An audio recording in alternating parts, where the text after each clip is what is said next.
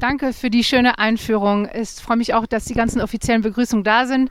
Danke, Herr Oberbürgermeister der Europäischen Stadt Dreisach, dass wir hier sein dürfen zusammen.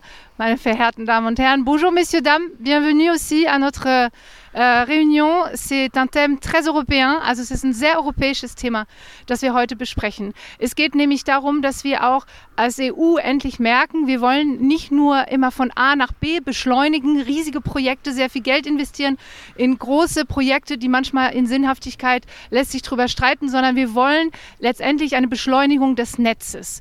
Und wie können wir Netze beschleunigen, indem wir zwischen zwei riesigen Netze, zum Beispiel das französische und das deutsche, einfach eben die Lücken schließen. Und das ist wirklich das große Thema, was ich voranbringe im Europäischen Parlament, im Verkehrsausschuss. Und mittlerweile haben wir auch so viele Menschen, die in den Grenzregionen wohnen, in ganz Europa. Man muss sich vorstellen, über 40 Prozent der Bürger leben in Europa in einem Grenzgebiet, wo sie weniger als 25 Kilometer von der Grenze zum Nachbarland. Und wir wollen ein eintes Europa wir, wir brauchen ein eintes Europa und deswegen ist hier Freiburg-Colmar wirklich das Symbolprojekt, was wir voranbringen müssen.